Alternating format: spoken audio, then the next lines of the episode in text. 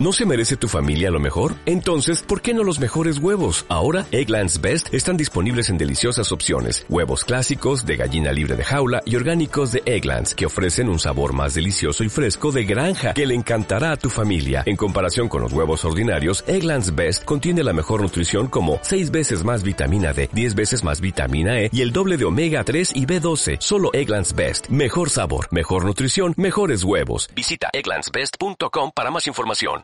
Muy buenas, mi nombre es Rocío Muñoz y esto es Podcast de Cine en Serio. Hoy es viernes 4 de diciembre de 2020 y este es nuestro programa número 22. Y cual Papá Noel venimos cargados de cine que comentar, así que si las pelis también son lo tuyo, ve cogiendo primera fila porque arrancamos.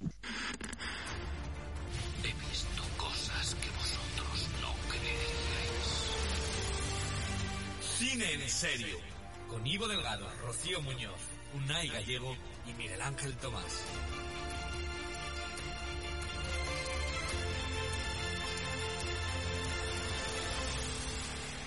Nosotros no venimos desde Laponia, pero sí que vamos a recorrer mucho mundo con los tres estrenos que comentamos esta semana. Fijaos si nos vamos a ir lejos, que vamos a llegar hasta el país de nunca jamás, haciendo escala en el de las maravillas, para ver qué se traen entre manos Peter Pan y Alicia en Érase una vez. Luego ya volveremos a la Tierra para embarcarnos en un viaje emocional por carretera con mi tío Frank, bueno, con el de Amazon, y acabaremos galopando a los lomos de la última propuesta de Disney Plus, Black Beauty. Y como todo Papá Noel, o en este caso Mamá Noel que se precie, no viajo sola. Eh, debería decir que al otro lado tengo a, a mis tres renos, pero, pero va a quedar un, un, poco raro, así que lo dejo en que tengo a tres críticos preparados para tirar de este trineo en forma de podcast. Y de vuelta de la campiña inglesa está nuestro Papá Noel habitual, que acaba de entrar por la chimenea de casa. Muy buenas, Ivo. Eh, ¿Te ha dado tiempo a deshacer la maleta, aunque sea? No, todavía no la, todavía no la he deshecho. Bueno, es poca, es poca maleta. Eh, la verdad, ya estoy en Manchester, ya estoy en casa, eh, ya, ya he aterrizado. De hecho, que decías de Papá Noel, porque fijaos si es absurda la televisión a veces, que hoy ha habido una discusión en el programa de la mañana sobre si se debería dejar para Papá Noel entrar en casa porque puede traer el COVID. Eh, entonces, y, y, también han estado discutiendo porque, claro, como tiene cierto sobrepeso, que es una persona de alto riesgo. Eh, todo eso ha sucedido en televisión nacional. Y, y, y lo de la edad no lo han querido decir para no desmotivar, ¿no? es, a veces tocamos unas cotas de ridiculez eh, a, a, increíbles, así que vamos a intentar poner cordura eh, nosotros, eh, precisamente. Sí, un poquito. Bueno, no sé si Papá Noel eh, podrá ser persona de riesgo o no, pero en Cartagena tenemos a Miguel Ángel, que es la némesis perfecta del Grinch. Es eh, como el hombre capaz de contagiar de positividad y alegría a todos los hogares del mundo y desde la semana pasada nuestro Bangal del cine. Muy buenas, Miguel Ángel, ¿cómo estás?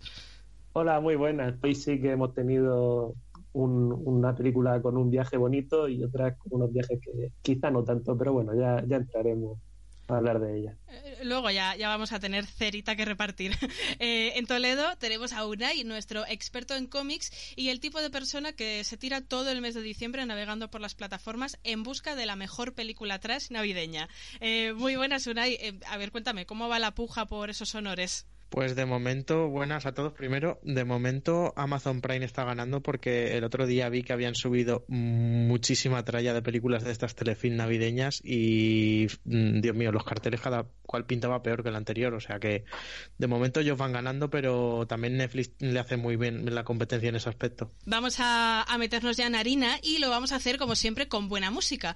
Eh, en concreto con la que nos puso Sia y Labyrinth en el tema To Be Human para la banda sonora de Wonder Woman una de las películas protagonistas de nuestro debate de la semana.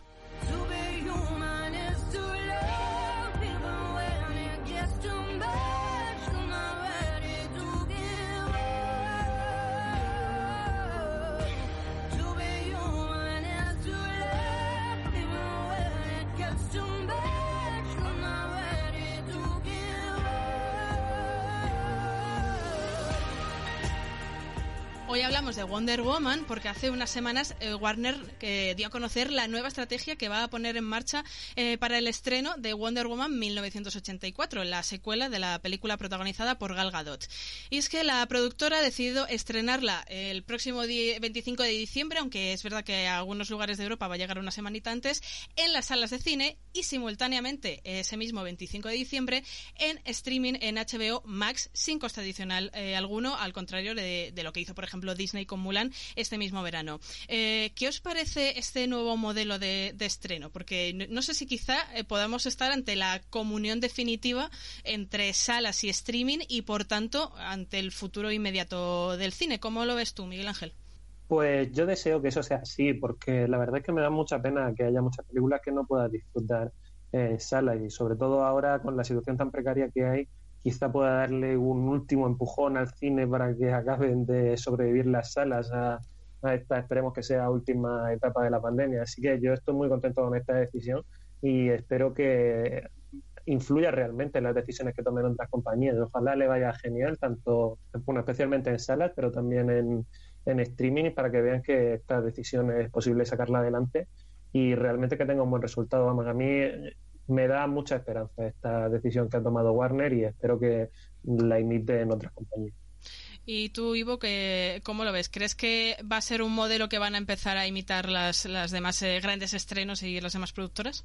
Yo estoy un poco en conflicto eh, conmigo mismo, porque por un lado, bien, porque podemos verla, pero por otro lado, quiero verla en pantalla grande. Eh, entonces, a lo mejor tampoco pasa nada por esperar un mes, dos meses, lo que haga falta. Y ahora que ya parece que vemos una luz al final del túnel, eh, pues aguantarlo. Si hemos aguantado medio año sin casi estrenos, pues tampoco nos va a pasar nada por esperar otros uh, tres, cuatro meses, ¿no? Eh, esa, es, esa es mi opinión por un lado. Por otro, bueno, pues darlo salida.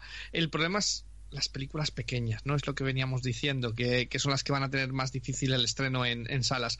Pero bueno, Warner, por lo menos con Wonder Woman, eh, eh, no han, no han hecho la estrategia que decías tú de Disney, de, de Mulan, que parecía que lo único que querían era sacar los cuartos a, todo el mundo, sino que bueno, la van a poner en, en streaming y no va a ser eh, ese, ese sangrado que, quería hacer Disney, ¿no? Con todos.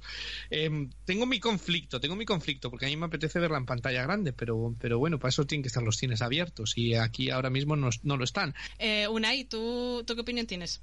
Me parece una muy buena solución esta por parte de Warner a muchos niveles. Primero, a nivel de imagen ya con el espectador y sobre todo con las salas de cine, me parece acertado porque mm, en los sitios que mm, tengan abiertos los cines y que tengan la posibilidad de poder proyectar Wonder Woman se va a proyectar. Y claro, muchas salas de cine eh, a lo mejor están notando mm, una baja asistencia y demás porque mucha gente no se atreve a ir porque faltan estrenos, digamos, de corte más comercial o más con más empuje, aunque está viendo buenos estrenos, la verdad. Algunos los hemos extraído por aquí. Pero quieras o no, es una sala de cine, mm, sobre todo las más convencionales, más pequeñas, les va a venir como agua de mayo. Y la verdad que por esa parte, mm, a, nivel de imagen con, con, los, con los dueños de los cines, Warner mm, se apunta un tanto bastante grande que dicho lo cual, a ver, mm, yo también lo entiendo por, por, otra sencilla razón de que hayan decidido poner Wonder Woman ahora y es que mm, en cuanto, digamos, mm, se empieza a volver poco a poco una normalidad, hay una cantidad de estrenos acumulados eh, bastante importante. También hay que decir que Wonder Woman tenía un montón de promoción hecha ya, que yo cuando estos, cuando reabrieron los cines y pude ir, no sé si vi el tráiler 17 veces, la ponían continuamente, entonces eh, claro, hay que darle salida cuanto antes, puesto que ya has gastado un dineral en, el marketing, en promoción, lo mismo que hablamos de Mulan o de Tenet. Yo creo que, mm, que lo que ha hecho Warner con Wonder Woman, a mí, mm, dadas las circunstancias actuales, me parece la fórmula perfecta. O sea, me parece el equilibrio más, más justo para todo el mundo. O sea, por una parte, eh, quienes, eh, bueno, los países que tengan cines abiertos y prefieran ir a sala, van a tener la oportunidad de verlo en sala eh, con la mayor normalidad posible. Y por otro lado, quien no, no se atreva todavía a pisar un cine aunque aquí ya nos, nos duele la boca decir que los cines son seguros, pero quien no se atreva o quien no pueda, como decía Ivo, que en, que en Inglaterra están cerrados, eh, la puede ver en streaming y, ya está, y la disfruta en casa y no pasa nada. Entonces, me gusta la idea mm, porque creo que da el abanico completo, o sea, todas las opciones a disponibilidad del espectador y de los gustos y necesidades de, cada cual. Y luego, por supuesto, está el hecho de que eh, han aprendido muy rápido de lo que no debe hacer eh, Disney eh, y la pone al alcance de todo el mundo eh, sin, un, sin un sobrepago de lo que ya sería la, la cuota de, de, la plataforma que creo que además, eh, eh, aparte de buena publicidad, que, que, hace el efecto inverso de lo que pasó con Mulan, es que también la vuelve más accesible a, a todo el mundo pues eso, que, que, no pueda ir a un cine porque ni siquiera los tenga abiertos. Entonces, yo creo que en general, eh, no sé si esto va a empezar a ser algo habitual a futuro, que es un poco lo que planteaba, porque eh, sí que es verdad que las plataformas de streaming cada vez están cogiendo más peso y, y en realidad eh, ahora en esta situación de pandemia hemos visto que han salvado en la papeleta a muchísimas productoras y, a muchísimas películas y a, nosotros en casa también nos ha salvado bastante. Eh, entonces no sé a futuro si se, si se puede empezar a, compatibilizar esto incluso ya con una cierta normalidad en las calles. ¿no? Bueno, me, parece interesante dejarlo ahí y ver eh, de aquí a unos meses o un par de años eh, de qué estamos hablando, ¿no? Y, ver si se ha encontrado ese punto común. Pero bueno, antes eh, os decía que Wonder Woman era una de las películas protagonistas de nuestro debate, porque no es la única. Eh, hoy también lo es Shang-Chi y la leyenda de los Diez Anillos. Si hay algún oyente chino o japonés que nos está escuchando, pido perdón desde aquí. Shang-Chi es eh, noticia porque va a ser la primera película del universo Marvel en contar con un superhéroe asiático. Y esta misma semana, actrices como Michelle Yeoh, conocida por todos por Tigre y Dragón o El Mañana Nunca Muere, destacaba en una entrevista para la BBC la importancia de la inclusión de colectivos infrarrepresentados en el cine más generalista. Eh, en concreto, comparaba el impacto que puede tener esta producción con el que tuvo en su momento la película Crazy Rich Asians, que, en palabras de la actriz, cambió totalmente el modo en que los asiáticos eran vistos y representados. Y yo os quiero hacer una pregunta doble a raíz de esto. Por un lado, como fans de estas sagas que sé que sois, eh, ¿veis necesario que todos los colectivos o minorías tengan su representación en estos universos de superhéroes y demás? Y por otro, tampoco hay que olvidar que Shang-Chi va a llegar en la fase 4 del MCU que han tardado lo suyo en decidirse a hacerle la película. Entonces pienso, de no haber sido por el éxito de predecesoras como Black Panther o incluso Capitana Marvel, ¿pensáis que se le hubiera dado luz verde igualmente a este proyecto? A ver, primero, esto viene un poco a colisión de lo que hablábamos la semana pasada. Mm, mm, ¿Es, necesario? Ahora, yo sí lo veo necesario, siempre y cuando, eh, quiero decir, eh, esté justificado dentro de la producción y dentro del argumento y dentro de todo lo que quieren narrar a ver, en un mundo perfecto, pues no habría haría falta este tipo de prácticas, pero como no estamos en un mundo perfecto, por desgracia, pues mm, habrá que realizarlas. Y mm, dicho lo cual, a ver, mm, es que también, quieras o no, esto en la fase 4 es un proyecto que es, el de Sanchi ya viene pues de un éxito predecedero de Marvel que básicamente pueden apostar por cosas o por cosas un poco más alejadas de su tono habitual o personaje más desconocido, porque quieras o no, Sanchino es muy conocido más allá si estás metido en el mundillo, porque fue es de una época de Marvel muy que experimentó mucho en los 70, que hizo otro tipo de cómics, como por ejemplo de terror, que hizo La tumba de Drácula, sin ir más lejos, o mismamente este Sanchi a rebufo de las películas de acción oriental de éxito como, como las de Bruce Lee. Y mm, quieras o no, ese mm, tipo de, cine, un poco más arte marcial, un poco mezclado por el tema superheroico, pues mm, le va a dar un poco más de variedad y, quiera, y, quieras o no, también se lo pueden permitir un poco después del éxito que han ido cosechando, de ir probando nuevas fórmulas y de ir probando nuevos tipos de héroes. Yo en general creo que a la cultura asiática, el universo cinematográfico de Marvel le debía esta representación. Ya no sé eh, debería escuchar el resto de ejemplos sobre si se, creo que se debería hacer una película representándolo o no. En todo caso, creo que toda representación es buena, sobre todo de los, de los colectivos que están menos representados en el cine más mainstream actual. Y yo sí creo que por lo menos a la cultura asiática le debe el universo cinematográfico de Marvel una representación correcta y adecuada, porque hicieron eh, la serie esta para Netflix, aunque no tengo claro al final la producción hasta qué punto se ocupaba Marvel, hasta qué punto se ocupaba Netflix, hicieron un, un Iron Fist, que es un personaje que aunque él es estadounidense tiene una relación muy, muy fuerte con muchos elementos de la cultura oriental y lo hicieron lo más americano posible. O sea, sin, si lo, todos los elementos místicos orientales que pudieran meterle prácticamente los descartaron y al final buena parte de la, por lo menos la primera temporada, en la segunda lo solucionaron parcialmente, pero en la primera temporada era casi todo pues, temas empresariales suyos con... Eh, amigos de su padre y demás, pero todo muy americano. O sea, al final lo despojaron de casi todo lo asiático y a mí me pareció un ataque bastante duro. Y aún así, cuando han anunciado esta película, eh, buena parte de los fans de la comunidad, la parte más tóxica diría yo, está cantando los cuatro vientos, que esto no se puede hacer, es solo para tener representación,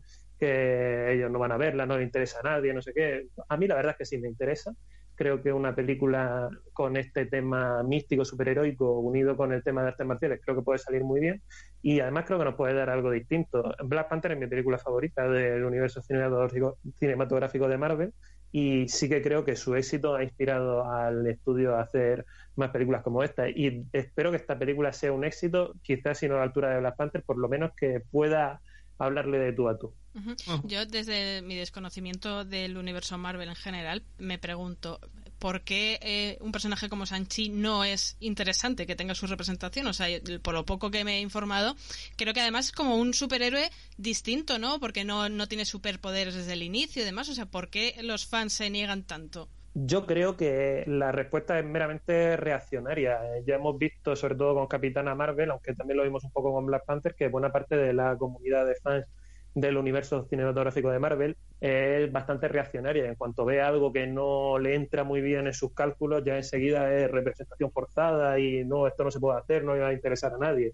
Pues eh, bueno, seguramente luego confiemos en que sea el mismo éxito que fue Black Panther, por ejemplo, y así también un puntito en la boca. Eh, Ivo, ¿tú estás a favor de este Shang-Chi o cómo, cómo es tu postura? Yo, yo no sé quién es Shang-Chi. Partiendo de esa idea de que yo no lo había oído nunca, yo siempre estoy a favor de nuevas historias y nuevas cosas y que me acerquen nuevas realidades, eh, que es una de las cosas bonitas del cine, ¿no? Abrir una ventana a algo que no conocemos y que sea una buena historia. La representación, pues si es como Black Panther, yo la compro. Es decir, Black Panther me parece que tenía su sentido, que tenía su eh, el porqué y que era súper respetuosa y acercaba una cultura eh, y mucha gente se veía representada, pero yo me acercaba a ello, ¿no? Es una historia que no, que no sabía. Entonces, si es en ese estilo, yo estoy, yo la compro, lo compro totalmente. Cuanto más historias, más voces diferentes y más eh, originalidad tengamos, salimos todos ganando. ¿Qué más da del otro? Eh, respecto a la representación, si es así, como digo, sí. Si es como hicieron con aquella cosa ínfima, como es la de mm, Aves de Presa, la película de Harley Quinn, esa que cambiaron el nombre como siete veces porque no había ni por dónde cogerla la película, eh, pues eh, si es como en aquella, no, porque aquella era cada personaje tenía una raza diferente que aquello parecía un anuncio de Benetton. Eh, esa representación acaba siendo lo que critica, ¿no? Yo creo que ya ese fandom, de verdad, como decís, que se compren una vida ya. O sea, yo creo que ya estamos en 2020 y creo que nadie se ofende porque en una película esté protagonizada por una mujer, que por una mujer asiática o de la raza que sea, o sea un transexual, o sea lo que sea. Es decir, que, que creo que cuanto más historia diferente, mejor y que, y que las productoras y demás, eh, como dice Miguel Ángel, yo creo que son una minoría que hace mucho ruido porque no, porque no tienen vida, eh, porque yo no sé a quién le puedo ofender ahora que haya un superhéroe que sea una mujer. Eh, no lo entiendo, o sea, no, no me entra en la cabeza. Entonces, eh, pues eh, ya va siendo hora de estas historias y que se deje de escuchar a todo ello. Y creo que aportan un, un punto, o por lo menos a mí me aporta un punto de curiosidad hacia un proyecto, ¿no? Que no es otra más de superhéroes como tenemos cada mes, sino que es bueno, pues una superheroína diferente y a ver qué me quieren contar. Entonces a mí me, aporta más eh, información que que me vayan a estrenar Guardianes de la Galaxia 17, ¿no? Por ejemplo. De todas maneras, a quien le ofenda, pues que se lo haga ver, sinceramente.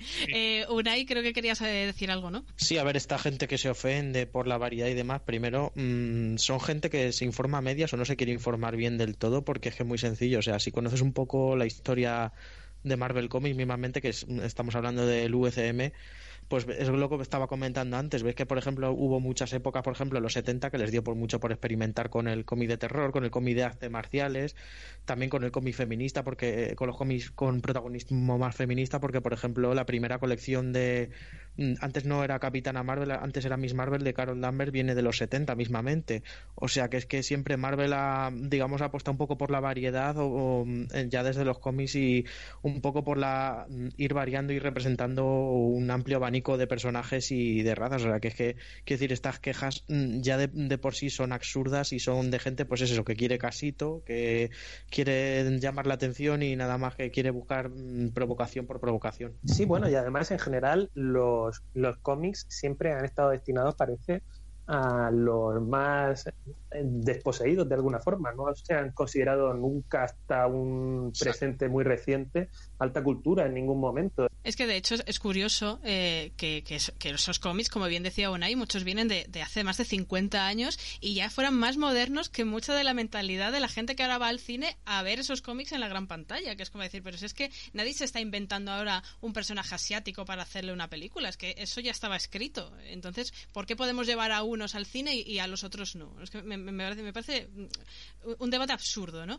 Y, mm. y luego a mí, que, que no soy fan de, de este tipo de, de, historias o no suelo implicarme mucho, me pasa un poco lo que decía Ivo. Eh, veo un superhéroe nuevo y, y, digo, oye, pues a lo mejor me engancho a su historia a partir de ahora, porque más que eh, engancharme a la película octava de no sé quién, esto empiezo de cero, pues a lo mejor le cojo el ritmo y, soy capaz de verme toda su historia. Entonces, me parece que hace falta eh, que vaya entrando eh, sabia nueva en el universo de Marvel o el de cualquier película, eh, porque si siempre estamos tirando de los mismos héroes una y otra vez, la fórmula se desgasta y, teniendo tanta riqueza en los cómics y tantos personajes de los que se pueden sacar grandes historias, ¿por qué no? y si encima eso sirve para dar visibilidad a colectivos, para retirar prejuicios acerca de cosas como, como ha hecho Disney muchas veces pues eh, la propia Mulan también era eh, mm. una representación de un colectivo asiático y, de la mujer y de, retirar esos prejuicios que son muy arcaicos no entonces yo estoy muy muy a favor y, veremos a ver cómo es la película. Luego igual la película es un truño pero la idea y que lo quieran llevar al cine me parece estupendo. Pero vamos a dejar ya a un lado este debate porque tenemos que ir a nuestras curiosas curiosidades que yo hoy tengo eh, especial ganas porque eh, las traen mis tres chicos y yo voy a hacer de jueza y voy a, elegir a la ganadora. Pero antes de que arranquen con ellos, tenemos que resolver las curiosidades de la semana pasada, que trajimos cuatro, se lo dejamos encargado a nuestros seguidores en Twitter y hay que decir que tenemos un empate. Hay dos eh, curiosidades de las cuatro que han empatado con un 38% y son la de El León Leo de la Metro que trajo Ivo y la mía de Toy Story con El Resplandor. O sea, que un mano a mano, Ivo. Oh, mira, compartido, compartido. aplausitos para, para, los dos. Aquí eh, no se han querido mojar tampoco, ¿eh? Nos han dejado el marrón de decir, bueno, pues entre los dos. Representación para todos. Sí, pero bueno, pues mira, como yo hoy no traigo curiosidad, te dejo a ti arrancar con las curiosidades de esta semana. Ivo, ¿qué nos traes? Venga, pues te traigo, eh, te traigo un guionista, ¿vale? Un guionista que, es el guionista que vendió eh, durante los 90 guiones por más de 26 millones de dólares, lo cual es eh, alucinante, ¿no? Los guionistas no son, digamos, los más reconocidos en una película, siempre suelen ser los actores o el director y demás, pero hay un nombre que además a lo mejor como vosotros todos sois muy jóvenes, sois mucho más jóvenes que yo, pues a lo mejor no conocéis, que es Joe Sterhas. Joe Sterhas entre los 80 y los 90 incluso aparecían los pósters, ¿vale? O sea, eh, era, era hasta tal fama tenía este, este guionista. Ha hecho diferentes eh, guiones, pero eh, bueno, pues consiguió, consiguió vender el de Flashdance por 275 mil dólares y sobre todo tuvo un grandísimo hit con una, un thriller que se llamaba Al filo de la sospecha en español, Jacket Edge. pero sin lugar a dudas, con el que más consiguió vender tras esa fama fue a todas las distribuidoras y una película que se llamaba Love Hurts, El amor duele. Era un thriller erótico de los 90 se subastó hasta tal punto ese guion eh, que cambió por, para siempre su carrera. Eh, la película cambió de nombre, finalmente fue estrenada como Instinto Básico y eh, obtuvo más de 350 millones de dólares, que le, tuvo una carrera exitosa de este, de este guionista que llegó a vender hasta por 4 millones de dólares el guion de Showgirls esa grandísima obra de arte llamada Showgirls, eh, vendió más de 11 guiones eh, por más de, millón y medio de dólares, entonces se labró un grandísimo éxito comercial en su cuenta bancaria para luego, bueno, pues eh, centrarse en lo religioso. No ha vuelto, ha escrito algún libro especialmente religioso, quiso hacer un guion junto con Mel Gibson agarraos, la que podía haber salido de aquella entre el cine erótico de uno y el, el, fanatismo de Mel Gibson, que no llegó a buen puerto. Algún día conoceremos esa historia, espero, y la podamos traer, pero eh, ahora simplemente escribe, tiene un blog y escribe en su blog. Eh, se retiró después de los 90, después de haber ganado todo eso. Como digo, ganó, eh, ganó más de 26 millones de dólares en, en unos cuantos guiones. Se, se, retiró de escribir más películas y, y, ahora vive contando su dinero y escribiendo en su, en su blog. Así que esa es mi curiosidad. Un guionista, porque parece que no se les reconoce tanto ¿no? en el cine, que, que consiguió todo esto que se llamaba, como digo, Joe Sterjas no me extraña que se retirara, también te digo, es que no le hacía falta más, o sea, con ese Instinto dinero. Básico, ¿quién os iba a decir que Instinto Básico tiene unos guiones más caros de la historia? Que no lo sabíais, pues ahí está. No, no, desde luego. Y con respecto a la película que podría haber salido con Mel Gibson, yo he tenido, me ha venido a la mente el, La Pasión de Cristo, que podría, si hubiera metido mano este guionista ahí, no sé con ese título lo que hubiera podido salir. Bueno, claro, y si empiezas a meter mano, Instinto Básico y ese cruce de piernas, pues imagínate lo que podría haber salido. Nada, nada, nada. nada, mejor que no se diera lugar. Eh, no me no me dispía mi imaginación. eh, Unai, ¿qué curiosidad nos traes tú? Mm, vengo una vez más a traer una curiosidad relacionada con la influencia que puede llegar a tener el cine en, en, la, en la, vida real, en, en, general. Hablo mm, del éxito de Pixar Ratatouille. Y es que tras mm, el estreno y tras el éxito que tuvo, pasó una cosa muy, muy, curiosa y es que la venta de ratas en las tiendas de mascotas se incrementó un 50% a raíz del éxito de la película. Eh, la gente se pensaba que iban a cocinarles también. Es que simplemente eso no deja de ser curioso cómo el cine puede llegar a influir eh, tanto en eh, hasta en estos detalles. O sea, es que bueno, me parece maravilloso. Una muy buena, ¿vale? Porque estuve de vacaciones en Benidorm, no preguntéis, pero había un fish and chips británico que en lugar de Finding Nemo, en lugar de buscando a buscando a Nemo, eh, era frying, eh, friendo a Nemo. Y era el Dios mío, qué gore. Justo con, con, todo fotos de Nemo y de, del de la sirenita. Pero, ahí, eh, pues, ¿No se le ocurrió pensar que eso igual no daba muy buena imagen? o que iba a traumatizar a algún niño, vamos. Totalmente, friendo a Nemo. Eso, eso también es, es buena. Miguel Ángel, y la tuya, a ver, sorpréndenos, ¿con qué nos vienes hoy? Bueno, pues yo vuelvo un poco al mundo mágico, a Harry Potter, eh, a hablar del de trabajo de preparación que hizo uno de, sus actores para, para, sus películas. Yo creo que ha salido, eh, si no en todas, en, por lo menos en la mayoría de ellas, que es un actor muy conocido inglés que se llama David Bradley, salió también en Juego de Tronos, hacía de, de Walder Frey. Y bueno, ha sido una, un actor muy reconocido, ha hecho un, un montonazo de trabajo. Eh, lo podéis ver prácticamente eh, cada año en un montón de películas y series. Eh, pues el caso es que para prepararse para su papel de Harry Potter, en Harry Potter, si para los que lo hayáis visto estoy un poco perdido, es el como el eh, creo que se llama Filch el personaje y es como el, el conserje del colegio, el bebé que vigila por la noche que nada esté fuera de su lugar y va siempre con un gato. Y para que bueno con una gata. Y para la señora Norris. Y para que esa gata se encariñara con ella lo que hizo el actor fue coger a esa gata e irse a vivir un mes solo con la gata. Y ya se ve que cuando volvió al, al cuando fue al set de rodaje la gata estaba totalmente prendada de ella y hacía caso a donde él iba iba ella y hacía lo que lo que él quería, básicamente. Así que me parece muy curioso esta forma de prepararse para una película. A la pobre gata tampoco le quedó más remedio, quiero decir. Si está un mes viviendo solo con una persona, pues o, o le coge cariño o, o acaban eh, de peleas. Ay, pues me lo habéis puesto muy difícil, que tengo que elegir. Eh... Bueno, yo no, no, quiero traer cosas eh, personales aquí, pero es verdad que eh, con Miguel Ángel siempre tengo disputas por Masterchef Celebrity. Eh, Ivo el otro día también me estuve picando con otras cosas, entonces me voy a quedar con la de Unai, pero no es por nada, es que me ha hecho mucha gracia lo de la, las ratas, que la gente se piensa que les van a cocinar. En lugar de, de robot de cocina, un ratón de cocina, ¿no? Ganó por disputas internas, maravilloso. por disputas internas y por traer una cosa muy curiosa de, de hasta dónde llega la tontería del ser humano. Bueno, pues ahora ya, si os parece, vamos a cambiar de sección porque tenemos que ya comenzar con los estrenos de la semana. Y para abrir boca, vamos a dejarnos llevar por los sueños en la original revisión de la historia de Peter Pan y Alice en el País de las Maravillas en Érase una vez. Ella tiene prisa por crecer. Él sueña con explorar nuevas tierras. ¿Quiénes son estos sucios vagabundos? ¿Y qué han hecho con mis hijos? Esta es la historia jamás contada de un hermano y una hermana. Dos espíritus aventureros. ¡Esperadme! Nuestra Alicia y nuestro Peter. En Érase una vez, Angelina Jolie y David Oyelowo dan vida a los padres de Peter y Alicia, dos niños que para afrontar un dramático suceso que ocurrirá en su familia se adentrarán en el mundo de la fantasía y los sueños hasta convertirse en los míticos personajes del imaginario Disney. Curioso crossover en el Londres más pobre a manos de Brenda Chapman. ¿Has logrado emprender el viaje nunca jamás o nunca jamás volverías a ver esta película, Ivo? Pues a mí me ha gustado, ¿vale? A mí me ha gustado bastante. Yo tengo que decir por delante que cualquier cosa que toque Peter Pan, eh, de primeras ya me ha gustado, ¿vale? Eh, excepto Pan, la última aquella, pero la que hizo mm, Hogan eh, me pareció maravillosa. Y me ha gustado mucho.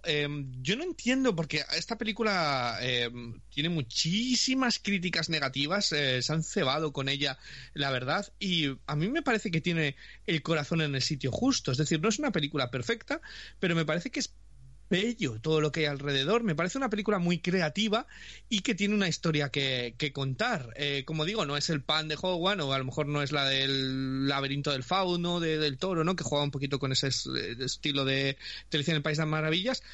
Pero a mí me gustan estas cosas. Eh, me parece muy, muy aceptado todo el reparto y a mí que me den esta este giro de creatividad sobre los cuentos que conocemos me parece mejor que lo que está haciendo Disney con volver a hacer los eh, remakes exactos de lo que pasó o Maléfica, aprovechando que está Angelina Jolie en esta película, me parece muchísimo peor Maléfica que, esta película.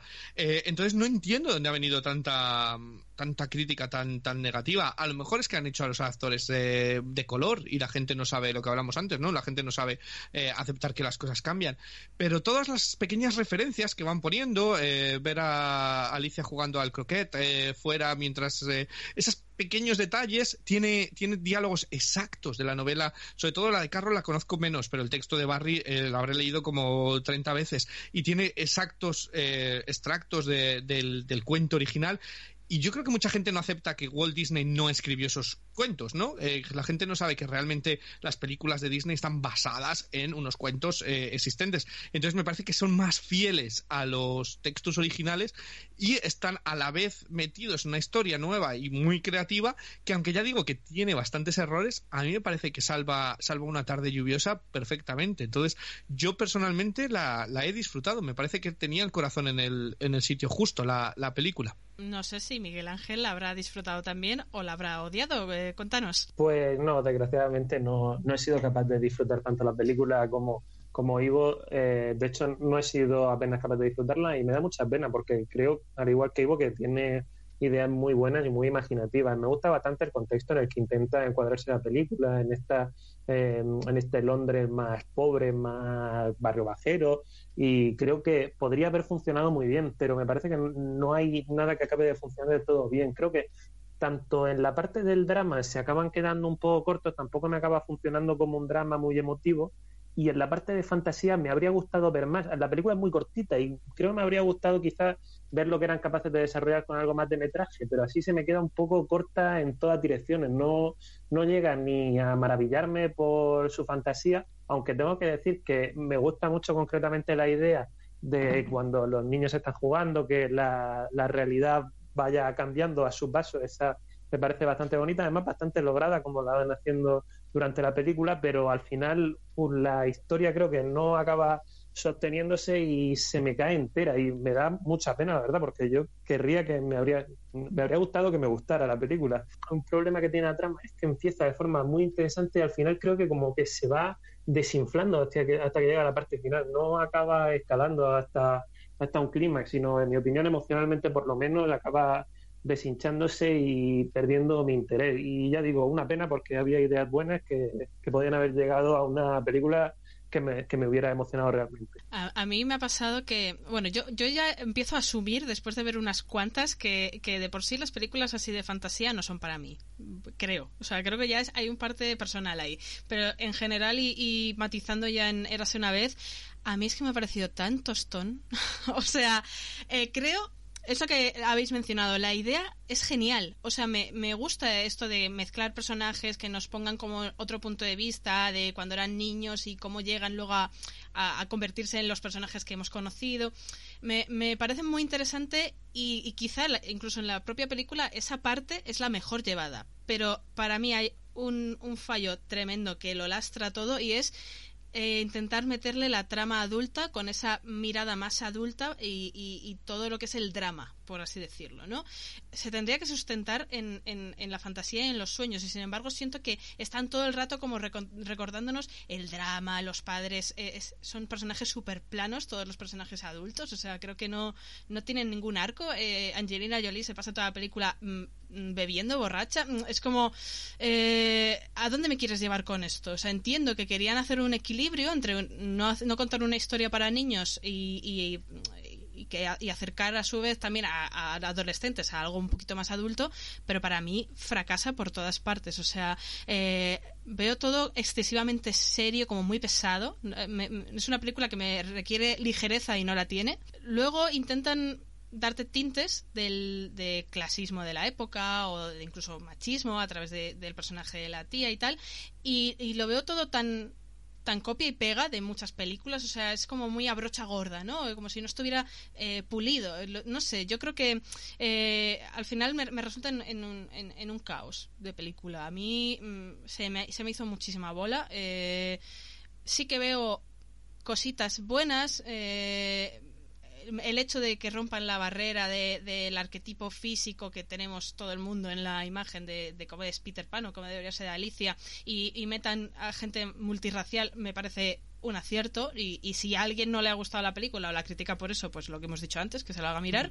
Pero mm, siento que han dedicado mucho tiempo a toda la trama de la familia eh, restándole incluso a la propia Alicia, que se queda casi en un secundaria su trama, eh, tiene más protagonismo Peter. Eh, yo creo que si lo hubieran centrado más en los niños y, y lo hubieran equilibrado mejor y me quitaran toda esa parte de- del drama y de, de la familia y que no supera traumas y tal, eh, me hubiera gustado un poquito más, pero así eh, no, no puedo. O sea, no- yo para mí entiendo perfectamente las críticas, la verdad. No sé, Ivo, tu, bueno, tu puntuación creo que va a ser la más positiva de los tres, eh, pero sí. ¿cuál es tu alegato? A ver, yo creo que la, la- la diferencia, lo que decís, Sacha, yo lo estaba disfrutando un montón, porque no sé si es que conozco tanto el texto original que era como, ala, mira qué guay, ala, esto es de tal, eh, la sombra, mira cómo lo han, todo eso que lo iban mezclando, eh, lo, iba, lo iba entendiendo, y el, el trama adulto que dices, eh, aunque sí que es verdad, como digo, que yo le veo fallos a la película, eh, sí que es cierto que, que por eso Alicia huye, es decir, porque la quieren convertir en una dama y demás, entonces entiendo el personaje de la tía, cómo está metido, eh, entiendo el por qué, porque Peter Pan es lo mismo, eh, en, el, en el cuento porque se va nunca jamás, eh, entonces me parece que estaba bien hilado todas, todas las cosas para mí, y como digo, muchas de las yo es que estaba viendo referencias todo el rato, ¿no? Cuando la, aparición de Campanilla es tal cual, la historia como la están contando es, literal del libro, de, de, de dónde nacen las, las hadas, eh, que es de las sonrisas de los niños. Entonces, me estuvo gustando tanto el, el que estaba toda la película interesado porque decía, anda, mira, esto es de aquí, anda, mira, este es el sombrero loco, anda, mira, ala, qué original como lo han hecho. Entonces, yo sí que a lo mejor, por haber conocido ese texto, la he disfrutado más, eh, cuando no tendría que ser necesario, ¿no? Tenerlo que conocer, entonces eh, os, os entiendo. Pero yo personalmente, y a lo mejor soy yo, yo le he dado un 7, porque me parece una película notable. Eh, me parece que me ha, me ha gustado, me ha gustado todo en la película y bueno, aunque le veo fallos, eh, la he disfrutado un montón, entonces yo le he dado un 7. A mí también es que me, me parece una lástima porque la, la directora de la película ha hecho, bueno, viene de, de hacer animación eh, y ha sido eh, ha dirigido Brave, ha dirigido El Príncipe de Egipto, o sea, películas muy redondas, muy bien hechas. Me ha gustado más esta, pero de lejos. A mí el Príncipe de Egipto me parece una tosta y Brave me parece de lo peor que tiene Pixar. Eh, entonces, eh, ah, debo ser yo, debo ser yo, ¿eh? No lo, no lo discuto. No sé, a, mí, claro, sí que me gustaron mucho más, eh, sin ser mis películas favoritas de animación, pero me parece que es que es- que están más compactas y aquí es lo que digo, le veo muchas aguas porque ha intentado nadar en, en tierra de nadie y, y al final se hace ya un, so- un solo un embrollo que no, que no funciona. Eh, Miguel Ángel, ¿cuál es tu nota y, y tus últimas aportaciones? Bueno, yo quería acabar diciendo que creo que en- el, como ha dicho Rocío, que hubiera, se hubiera centrado del todo en la fantasía y quizá hubiera dejado un poco de lado ese drama adulto y demás, habría funcionado bien, pero creo que de igual forma habría podido funcionar bien también si hubiera puesto el foco sobre la parte más dramática y demás y no intentar hacer una película para niños. Es que realmente parece que hasta cierto punto en algunas cosas intenta estar dirigida para niños, pero luego mete algunos elementos que, que creo que no, no, acabarían de funcionar muy bien entre, entre gente de, de la edad que quizá estén buscando con, con otros elementos. Entonces la mezcla acaba quedando un poco rara y creo que no acaba funcionando muy bien en ninguno de los dos sentidos. Y creo que esa es una de las grandes penas que, de la película porque realmente insisto en que tiene ideas muy imaginativas y muy buenas. Me gustaría que se siguieran haciendo películas así, eso también quiero que quede muy claro. La revisión de los cuentos clásicos eh, siempre me ha, apasionado hasta cierto punto, así que me gustaría que hicieran películas así con quizá un poco más de acierto estaría mejor, porque a esta creo que no la puedo aprobar y la voy a dejar en un, en un tres y medio. Bueno, pues un tres y medio. Yo le bajo medio punto más y la dejo en el 3. Eh, ya he dicho todo lo que tenía que decir. Sí que comparto con, con Miguel Ángel que pese a que esta película no me ha gustado nada, eh, me gusta la idea de hacer estas nuevas visiones y mezclar personajes y me gustaría en un futuro, bien sea con esta directora o con cualquier otra u otro, eh, que se siguiera esta línea y no tanta revisión de lo mismo una y otra vez. Me gusta este puntito de originalidad. Y nada, todo el que quiera ver este Érase una vez, que sepa que está disponible en las salas de cine del país. Eh, pero ahora nos vamos a quedar en casa, nos vamos a quedar con Amazon para conocer al tío Frank, al que ha dado vida Paul Bettany en Mi tío Frank. Hi, I'm Frank Smith. Oh my God, Beth, nice meeting you. Frank didn't tell me you were coming. That's because he doesn't know. He doesn't know. Oh, well, okay, this is going to be very exciting. Alan Ball, director de series como A dos metros bajo tierra o guionista de cintas como American Beauty, dirige y escribe esta película en la que conoceremos a Frank, un profesor de universidad que lleva toda su vida ocultando su orientación sexual a su familia hasta que la muerte de su padre le obliga a emprender un viaje de regreso al hogar junto a su pareja y su sobrina y enfrentarse así a viejas heridas aún por cicatrizar. ¿Está la historia del tío Frank a la altura de anteriores trabajos de Alan Ball? Eh, ¿Qué te ha parecido a ti, Unai? A mí, a grandes rasgos, la película me ha gustado bastante. Mm, primero, Paul Bettany y Sofía Lillis, que si la, mucho la ubicaréis como es la niña de It, están fantásticos, la verdad. Ellos dos. Mm, la historia se narra muy bien, la verdad. Tienen mucha chicha todo lo que desencadena todo este viaje, todo lo que hay detrás del personaje de Paul Bettany. Y en general para mí está bastante bien narrada la cinta, mm, todo lo que tenga un poco de road movie siempre a mí me es un más uno, o sea, siempre me ganan eh, con eso un poco la verdad, hay algunas cosas en, la resolución final y demás que me parecen un poco tópicas, un poco ha tirado un poco de tópico aquí a Alan Ball pero dicho esto, para mí lo compensa mucho todo lo demás, la verdad. A mí en conjunto es una cinta que me ha parecido mm, bastante buena y que, de esta, y que es de estas películas que luego a lo mejor van a pasar desapercibidas y demás porque no, ha tenido mucha promoción o, o se quizá con otros estrenos, pero que merece una la, pena, la pena por lo menos darle un ojo, la verdad. ¿Y a ti, Miguel Ángel, qué te ha parecido este tío Frank?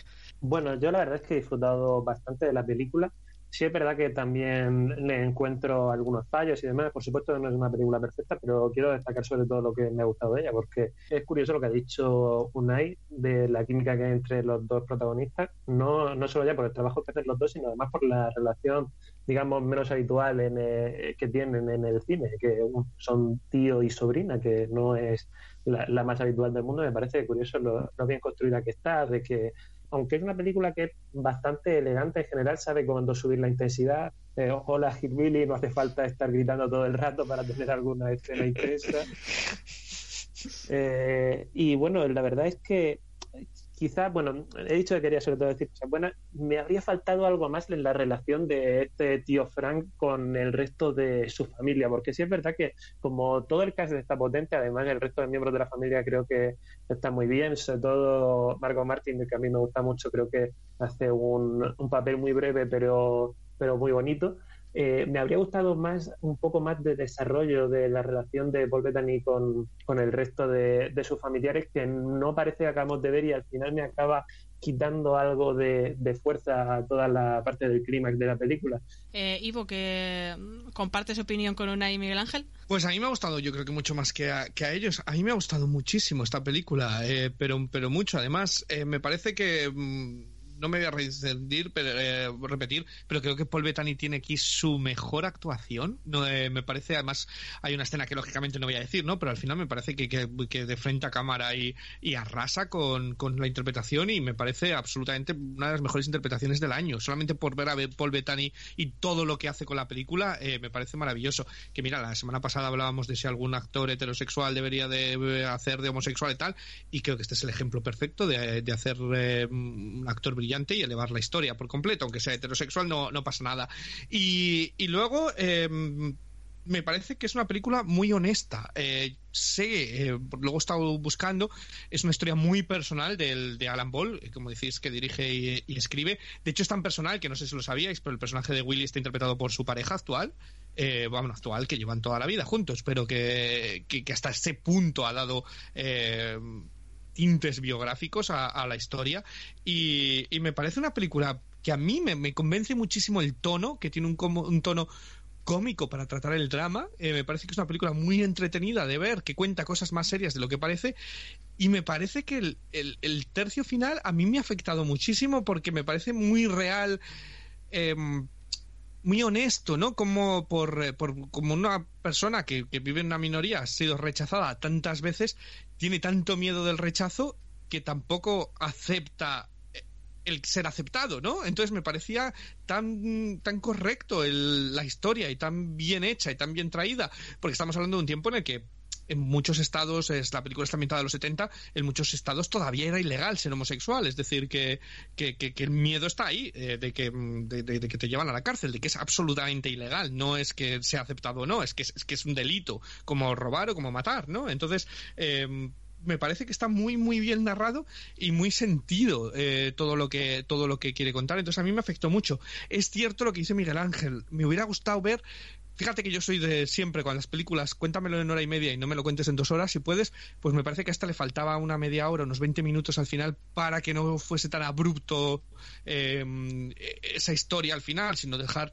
un poquito más de pozo y un poquito más de, tiempo al ver el, recorrido final, que parece como que la película va muy bien en un tono y el final es como muy precipitado, como que todo pasa prum y, y comieron perdices, ¿no? Eh, algo así. Y creo que es una película que si la gente a mí me ha recordado un poco, pero a todo el que le haya gustado la película de Green Book, la ganadora del Oscar, creo que le va a gustar mucho esta película también, porque me parece que, que tiene el mismo tono, ¿no? El mismo tono de desarrollo de personajes, de, de arco y de cogerles cariño. Entonces, yo me ha gustado muchísimo. Pues a mí también. ¿Qué te voy a decir? Eh, no, es una película perfecta, ya lo habéis dicho. Yo sí le, reconozco sus eh, errores y, y, a mí me gusta bastante el trabajo de Alan Ball en general y, y, pienso que se queda un poco lejos de ese Alan Ball de a dos metros bajo tierra, pero le reconozco plenamente la, la esencia de él en, en, la forma de mezclar vida y muerte de, de, de una forma elegante, reflexiva, a veces cómica, como has dicho tú, Ivo, ¿no? que, que, trata a veces de, de, cosas muy serias desde un punto de vista como siempre quitándole hierro, como muy cómodo. Eh, y además me pasó que, que viendo la, la, película le encontré mmm, varios paralelismos con la, con la serie de A dos metros bajo tierra, que es además una de mis series favoritas. Eh, no solo porque el, el, punto de arranque eh, sea la muerte de un padre, que eso es calcado, eh, sino porque es que el, el coche que utilizan para, para viajar los tres es una clarísima referencia al coche de Claire de, de A dos metros bajo tierra.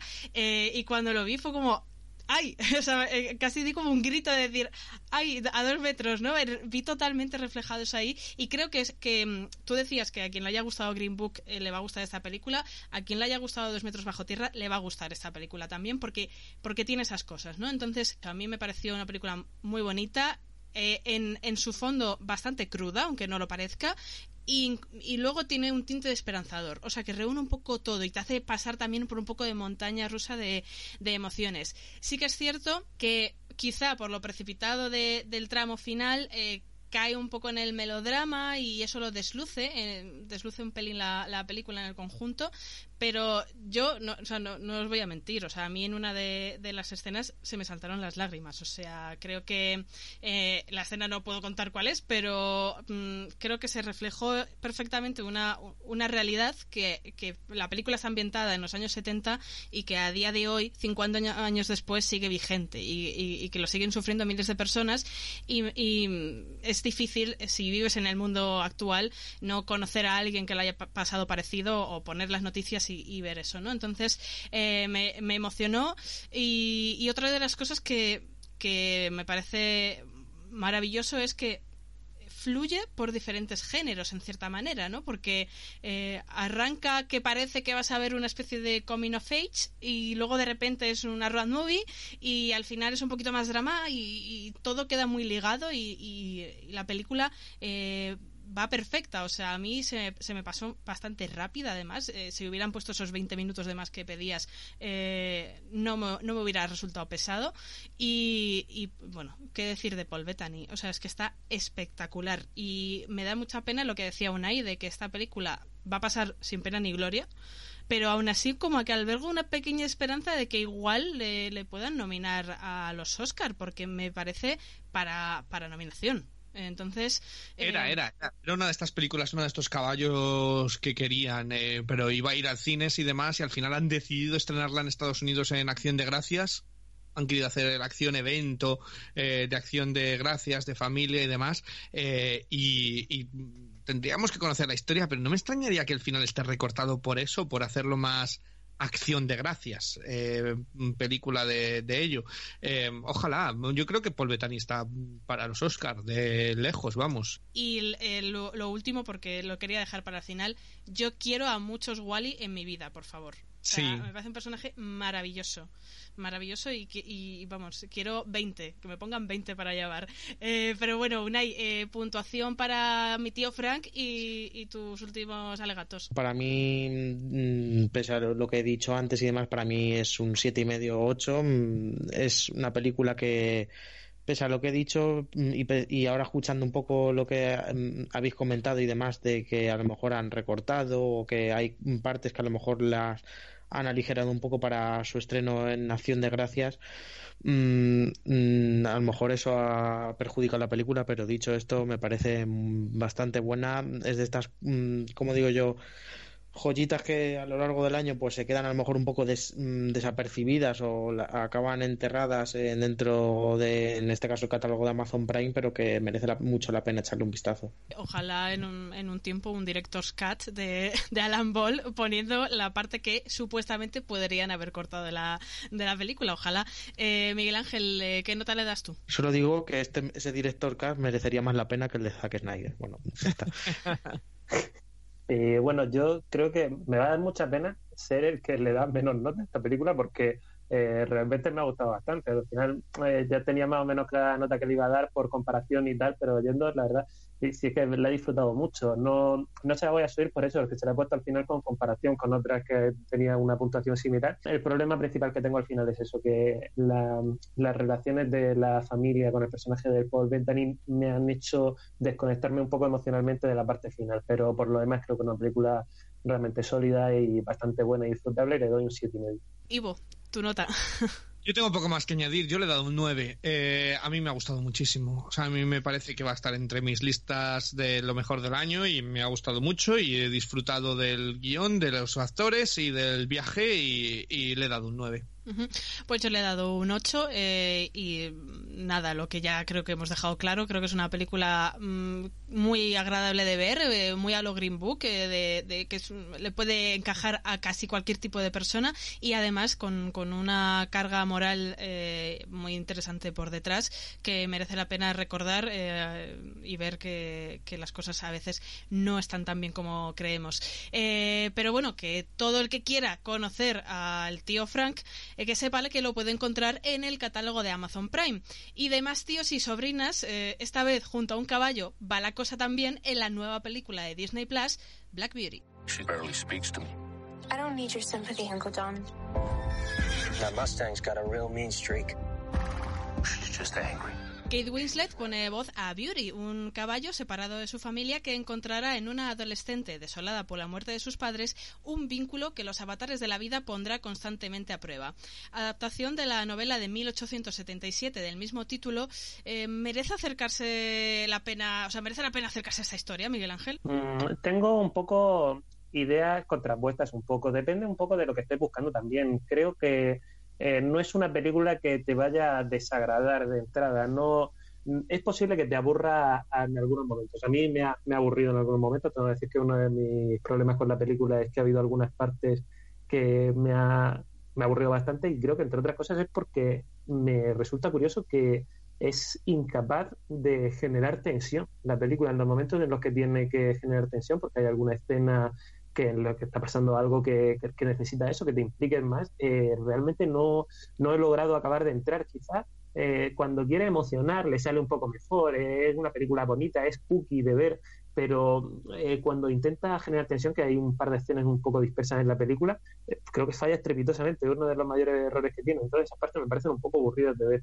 Eh, luego, creo que tiene un aire, como también comentamos con las brujas, esa película algo más antigua de lo que es. Es como muy inocentona para lo que parece que se busca ahora. No sé, queda, queda un poco extraño. Creo que no ha sabido quizá adaptar la, la novela a la, a la sociedad actual y me da un poco de pena. Tampoco he leído la, la novela, pero quizá podría haber dado para algo más la historia, aunque a mí no me atrajera demasiado desde un principio. Eh, echo en falta también que haya algo más de, de humanidad entre los personajes protagonistas, sobre todo la que podría decirse que es como la pareja protagonista, realmente tiene poquito tiempo en pantalla juntos y, y poquita química. Sí que tiene un poco más de química ella, la, la actriz protagonista, no, no tengo el nombre adelante y no recuerdo, con, con el actor de, de su tío, que es este Ian Glenn, que sonará de Juego de Tronos de nuevo. Eh, y creo que, eh, que esa relación sí que está más o menos bien trabajada con los paralelismos además de la protagonista con el caballo y, bueno, más o menos por ahí se puede, se puede rascar algo, pero al final creo que eso, los personajes humanos están un poco pobremente construidos y le falta algo de, de humanidad a la película. Y luego los caballos, pues son caballos, tampoco te van a traer tanto por sí solos. Así que es un poco una película descafeinada que tampoco me ha, me ha desagradado enormemente y que tiene momentos algo tiernos. ¿A ti, Ivo, te anda ganas de montar a caballo después de ver la película o cómo ha sido tu relación con este Black Beauty? Eh, me hace gracia que dice Miguel Ángel, los caballos son caballos. me, me ha encantado esa frase. Eh, pues eh, Miguel Ángel dice que es una película cookie. Es muy cursi. O sea, la palabra es cursi. Esto es una película de niña. Me refiero, de eh, el estereotipo que ves de, película de niña. Eh, pues eh, ni fu ni fa, pues vista. A mí me gustaban los planos primeros del caballo y demás, pero es una película muy blandita. Es muy blandita, no, no tiene chicha. Es la historia del caballo, yo por eso no le veo más pie, ¿no? Más que la historia de la pareja protagonista, es la historia de un caballo durante diferentes dueños y, y cómo quiere volver, ¿no? A como ese primer amor, eh, quiere, quiere volver a, verle. Eh, tengo que decir que, bueno, pues lo vi por la mañana, eh, sin grandes expectativas, y, se me dejó ver. Mientras estaba ahí de fondo, pues, pues lo, iba viendo, y el caballo es bonito, eh, los paisajes son bonitos, y la trama, pues eh, no es esto, esto no es War Horse, esto no es caballo de guerra. Eh, sí que parece que cuando la cosa se ponía un poquito más serio era como, uy, sí, pero no. Tengo que decir que Kate Winslet eh, es, mi, es una de mis actrices favoritas, la adoro pero cómo se ha dejado embarcar en esto, le habrán dado un buen cheque porque tiene un acento americano rarísimo, eh, pone unos, unas entonaciones rarísimas, pone voz al caballo, pero a ver si me sé explicar, no es que eso, pone voz al caballo, es decir, oh no, me está, o sea, parecía, era como muy raro de ver eh, eh, y había momentos que era como, ay, que se calle un poco, que, que me dejen algo de ver, ¿no? Que, que pesa de, de, oh no, me están llevando aquí, es que lo veo, o sea, cállese, caballo. Eh, entonces sí que me parecía eso como muy infantiloide y, y no, no acababa de, luchar. Pero por lo demás, me pareció emotivo el final y me sorprendí yo a mí lo, metido que estaba en el último tramo y lo emotivo que me parecía todo, o sea, hasta me sentía, porque está todo, o sea, todos los elementos cinematográficos, música todo volumen, el tal, que si le pega, o sea, está todo tan, tan puesto adrede para hacerte llorar que me sentía como, jo, me han engañado, eh, estoy llorando, o sea, me han conseguido el, el truco que, que, que, sé que es un truco y... Te entiendo, y Ivo, te entiendo. Me da mucha rabia que me estén, que, que esté yo aquí con la lágrima en, lo, en el ojo, eh, a punto de caer, porque... Eh, lo veo venir, o sea, veo que yo, pero bueno, pues, eh, pues bueno, pues para una mañana y eh, yo creo que para niñas adolescentes o niñas de 10 años y demás, pues es una película amable, blanda de Disney, sin ni más fu ni, ni más fa y que se ve y tiene caballos y está, está eh, potable, ¿no? Una de estas que dices, bueno, pues mira, pues pregúntame dentro de un mes de qué iba y te digo que pues de un caballo que habla como con acento americano raro, pero por lo demás, bueno, pues bien. Es como un poco un My Little Pony actualizado, ¿no? Sí, sí, sí. Eh, bueno, pues es, una historia, como tú dices, es una novela que la han llevado además muchas veces. Ya la has visto. O sea, antes de darle al play ya la has visto. Pero bueno, pues está, está digerible. ¿Tú lo has podido digerir también bien, Unai? Bueno, a ver, primero lo de King Will me parece un poco una artimaña de marketing, un poco. Ah, sale King Will en la película, pero bueno, ese, ese, caballo, digo, vale, pues bien. a ver, mm, dicho esto, o sea, yo estoy muy en la línea, o sea, a mí se me hizo algo pesada en algunos momentos. Es. Mm, muy ABC, o sea, quiero decir, mm, sabes cómo va a ir desarrollado y demás. Dicho esto, lo ha dicho bien Ivo, o sea, eh, está bien hecho, es muy para público de niños y, demás, pero mm, es que es eso, tampoco tiene mucho más, no hay mucho más que analizar más allá de, de lo que te están mostrando en pantalla y Mm, simplemente eso que sea se te hace muy en general yo que sé mm, una tarde tonta te la ves y vale pero mm, tampoco es que sea una película que te vaya a cambiar la vida ni mucho menos. Yo eh, a mí me pasa bueno eh, para empezar a mí me ha cambiado la vida digo ¿ah? a mí me ha cambiado la vida por completo. No no yo es que eh, casi te, robaría la intervención Ivo y, y la pondría en, en, mi parte porque creo que estamos totalmente de acuerdo. Yo lo que pensaba todo el rato era este yo creo que debe ser el caballo más caro de la historia, porque eh, pagarle a Kate Winslet solo para que haga de la voz en off del caballo es que tiene delito. O sea, ya que tienes ese presupuesto, eh, aprovechalo, haz algo más. Eh, no sé. Y además, eh, yo tengo una pregunta que me estuve haciendo toda la película y la sigo haciendo hoy en día después de verla, y es, exactamente, ¿es un caballo o es una yegua? Porque así no algo no me cuadra. o sea, porque si la voz es de mujer pero se supone que es un caballo. Eh, eh, o sea, es como. No, no encontraba, yo decía, pero. ¿Cómo? incluso pues, eh, los propios subtítulos a veces se refería como caballo y a veces como yegua, una cosa muy, muy loca. Y luego, por supuesto, o sea, mm, yo creo que no le deberían pagar tanto a Kate Winslet de lo que ella hubiera querido, porque mm, el día que fue a grabar la voz, muchas ganas no tenía. O sea, yo creo que se, se le nota, eh, es lo que te decía Sibo, ¿no? Es que parece como, como si le estuviera leyendo el cuento a su hija antes de dormir. Es como una cosa muy, muy impostada, pero que a su vez está plana, eh, no tiene matices, es, es, aburrida y yo también acabé un poco con la sensación de decir, por favor, para ya, deja de, de, hablar, o sea, acaba yo, calla. Eh, Me recordaba un poco a prácticas de universidad, de gente... Sería de los buenos, ¿vale? No es, no es un desastre, esto no es un auténtico desastre, pero sí que había momentos que era como... Eh, esto es el... O sea, no había el matiz de decir, oh no, me están. No había un matiz de verdad, de como si me pongo yo a hacerlo, vamos, eh, a, ese, a ese nivel. Era, un poco memorias de Idun, ¿no? Sí, no, hasta ese nivel, pero, pero sí que había ratos que decía, pero si no está poniendo nada de emoción en, en ello, ¿no? Sí. sí, da toda la sensación de como, como si hubiera estado grabado todo en una toma, eh, porque ella no iba a dedicar más tiempo y como salga, ¿sabes? Como si no tampoco se lo hubiera estudiado mucho, no sé.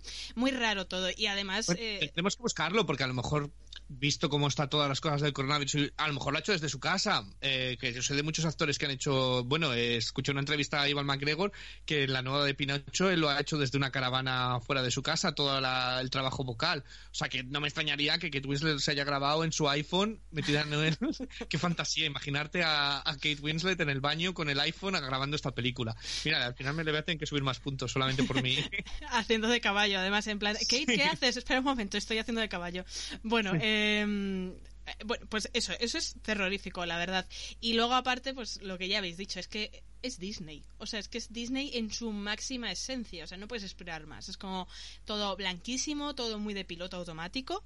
Em, y lo que a mí más rabia me dio, aunque luego me pasó como a ti, eh, Ivo, es que noté cómo estaban todo el tiempo buscando la lágrima en el espectador y jolín, que al final la consiguieron. Es como, pero ¿por qué? O sea, no quiero que me esté pasando esto. Pues al final yo me pillé un disgusto eh, que, que, bueno, o sea, no, no entendía. Yo misma decía, pero ¿por qué si esta película me estaba pareciendo un truño y, y estoy aquí llorando? Eh, y es que es eso, o sea, todo está, mm, toda la trama mm, no aporta absolutamente nada. O sea, el, el conflicto o semi-conflicto que hay entre el tío y la sobrina mm, es tópico a más no poder. Hay dos secundarias pijas que pintan entre cero y nada en la película que están ahí puestas nada más para que las odies. O sea, no están para otra cosa. Eh, y, y la señora del, del rancho, no sé qué era eso, que sale como a mitad de película, igual. O sea, apuesta para que la odies. No aporta absolutamente nada más. Entonces, em, es- lo noto muy prefabricado todo, como muy poco trabajado. Y, y lo- la parte positiva que tiene la película eh, es que tiene la suerte de que parte de un material como es la novela, que, que tiene un alegato contra el maltrato animal muy bien dirigido. mm, bastante potente, aunque aquí lo dejan muy light, eh, y que, que en cierta manera creo que es lo que hace que te cale un poquito. Y si llegas a llorar en la parte final, es un poco porque sí que entiendes o te paras a pensar en, en, en lo que pasa en la vida real, no solo con caballos, sino con cualquier otro animal. Y, y siento que explican como maltrato animal for dummies, como todo muy masticadito para que veas lo que es bueno, lo que es malo, lo que tal. Pero, pero bueno, eh, hay un trasfondo sobre la bondad y la maldad del ser humano y cómo te define como persona el, el trato que le des a los animales y creo que por ahí es por donde se salva un poco pero claro eso no es un mérito de la película en sí mismo ¿no?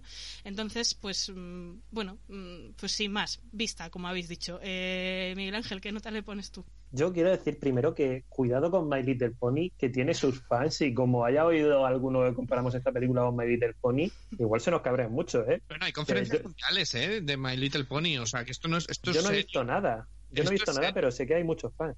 Sí, sí, sí. Hace, hace, bueno, el año pasado se celebró en Manchester y es serio, o sea, se lo toman muy en serio. Y estoy hablando de miles de personas que venían con, con que vinieron a esta conferencia. O sea, que, que es una cosa muy seria lo de My Little Pony. Yo no me reiría de ello para nada. Ah, pues para- desde aquí un beso a todos los clubes de fans de My Little Pony Necesitamos más gente como ellos también. Eh, he sido un poco injusto antes que he dicho que los caballos son caballos. Es verdad que el caballo protagonista es precioso, es muy bonito. No, no es un caballo que tú buscas caballo en Google Imágenes y te sale, no, este es un caballo muy bonito, la verdad. Y, sí que tienes razón, Ivo, la película es muy cursi, pero yo es que a veces soy muy cursi también, entonces pues por ahí me ha, me ha cogido en un buen momento. Eh, creo que el, la emoción que consigue levantar al final es que hace un trabajo correcto al final, no creo que sea exactamente bueno, pero sí correcto, no lo hace bien en esa parte y, y al final pues consigue generar cierta emoción. Yo no llegué a llorar, pero sí que tenía como el corazón en un puño que era en plan de, oh, qué mono. Pues me pareció el cookie, como ya he dicho. Y, y bueno, he estado a punto de cargármela por los momentos en los que me he aburrido, pero la voy a probar al final con un 5. pues muy bien eh, Ivo ¿tú qué nota le pones? Yo le he dado otro 5 igual, me- se deja ver. Eh, esa es mi palabra, se deja ver. Y yo creo que puede tener su público entre, entre niños, sobre todo niñas. Se deja ver, sí, un 5. Ujú. Eh, Unai, ¿empatas o, bajas la apuesta? Porque subirla no creo. Mm, voy a empatar, va a haber empate aquí, la verdad. Empato, yo también le doy un 5 y bueno, decir también dos cosas. Primero me recordó a una serie que emitían hace años en Disney Channel que se llamaba El Club de la Herradura, también me dio vibraciones de eso. Y bueno, lo ha dicho antes, hubo un poco de pasada, pero esto se basa en un relato de Anna Sewell y ha tenido mm, como siete adaptaciones y no es broma, o sea, mm, siete adaptaciones, una serie de televisión entre ellas, una miniserie y hasta una cinta de animación japonesa, o sea que el caballo este da para mucho, la verdad. Bueno, pues va a haber póker de 5, porque yo le he dado un 5 también. Eh, creo que desde Leonor no estábamos los cuatro de acuerdo en una nota. En este caso vamos a media tabla. Lo próximo será de estar de acuerdo con un 10. Todos, ya lo veo un poco difícil, pero, pero bueno, quién sabe.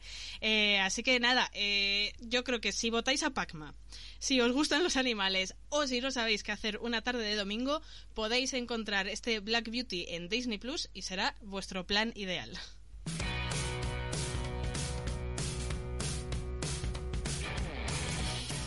Y hasta aquí nuestro programa de hoy. Ivo, que la semana que viene ya te tenemos de nuevo, ¿no? Eh, esperemos, esperemos. Parece que el ordenador ya está volviendo a funcionar.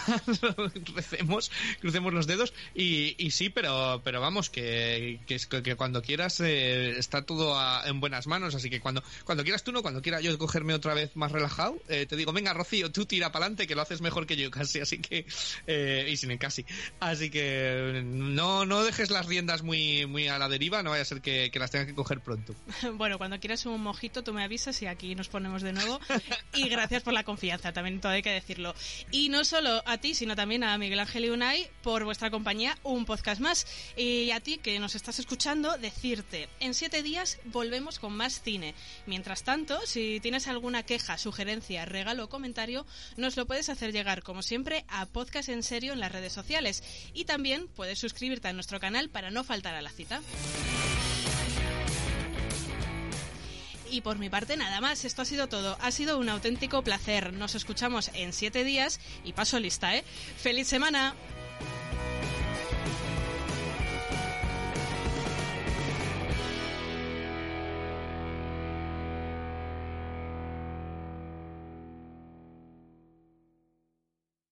¿No se merece tu familia lo mejor? Entonces, ¿por qué no los mejores huevos? Ahora, Egglands Best están disponibles en deliciosas opciones. Huevos clásicos, de gallina libre de jaula y orgánicos de Egglands, que ofrecen un sabor más delicioso y fresco de granja, que le encantará a tu familia. En comparación con los huevos ordinarios, Egglands Best contiene la mejor nutrición como 6 veces más vitamina D, 10 veces más vitamina E y el doble de omega 3 y B12. Solo Egglands Best. Mejor sabor, mejor nutrición, mejores huevos. Visita egglandsbest.com para más información.